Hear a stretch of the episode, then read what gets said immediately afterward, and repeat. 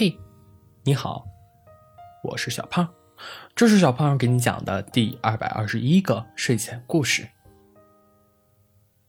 从前，有一座靠近月亮的小岛，人们称之为月亮岛。在一众岛民之间，有一个少年叫小麦。小麦有着许多的奇思妙想，其中最坚定、最想实现的一条。就是造一艘通往月亮的小舰。月亮岛民们都有着既定的生活轨迹，大多数岛民对于小麦的奇怪想法都不屑一顾，但小麦仍然乐此不疲的宣传着自己的大计。咱们月亮岛离月亮这么近，那必须得登上月亮看看呀！小麦甚至做了一条横幅，宣传自己的天才想法。可惜，人们并没有闲心去应和他的伟大理想。唯一一个一直跟在小麦身后的，是一个小乞丐。小乞丐是小麦在第一代月亮舰失败的试验场地遇见的。当时。小乞丐正躲在角落里面睡觉，被一声巨大的轰鸣声给震醒了。他赶忙爬出来，便看见小麦满脸激动地看着那辆巨大的怪物从地面缓缓升起，大概飞了几十米高。怪物轰然落地，卷起了一大片灰尘。过了一会儿。小麦灰头土脸的走出来，便看见小乞丐正拍手叫好。小麦一扫之前的丧气，激动道：“你是来看我的月亮剑的吗？”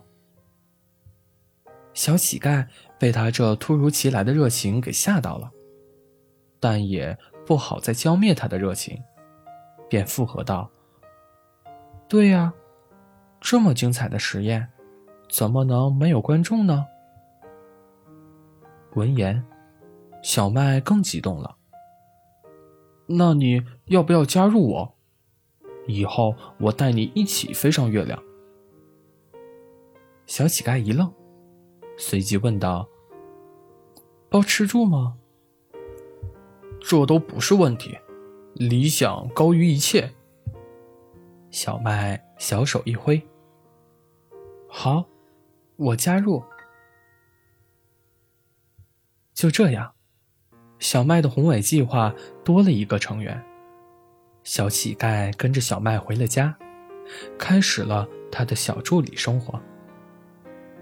日常就是：月亮，给我一个小螺丝。月亮，扳手。小麦给小乞丐取了个名字。就叫月亮。小乞丐倒没有异议，还觉得挺好听。偶尔，小麦会带着月亮上街，去购置各种各样的小物件。这天，小麦带着月亮走进了一家眼镜店。月亮，你挑一副眼镜吧，每天看那些火花，你的眼睛会坏掉的。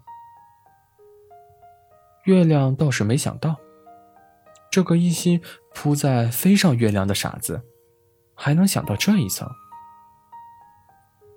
月亮挑了一副外形就是月亮形状的眼镜。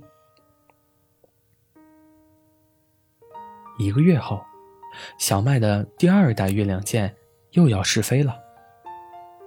这次，月亮站在小麦旁边。看着小麦再次涨红的脸，他突然觉得面前这个少年倔强的令人钦佩。不出所料，月亮剑飞上了天空，再次应声落地。别灰心，这次比上次已经飞得更高更远了，你一定会飞上月亮的。月亮安慰小麦。是我们，小麦坚定的说道：“我一定会带月亮飞上月亮的。”月亮相信，小麦一定会带月亮飞上月亮的。月亮也学着小麦的样子，对着他向往的方向，大声喊道：“我会一直陪着你的。”小麦看着月亮，两人相视而笑。好了。故事讲完了，故事来自微信公众号“睡前故事杂货店”，我们下次再见，晚安。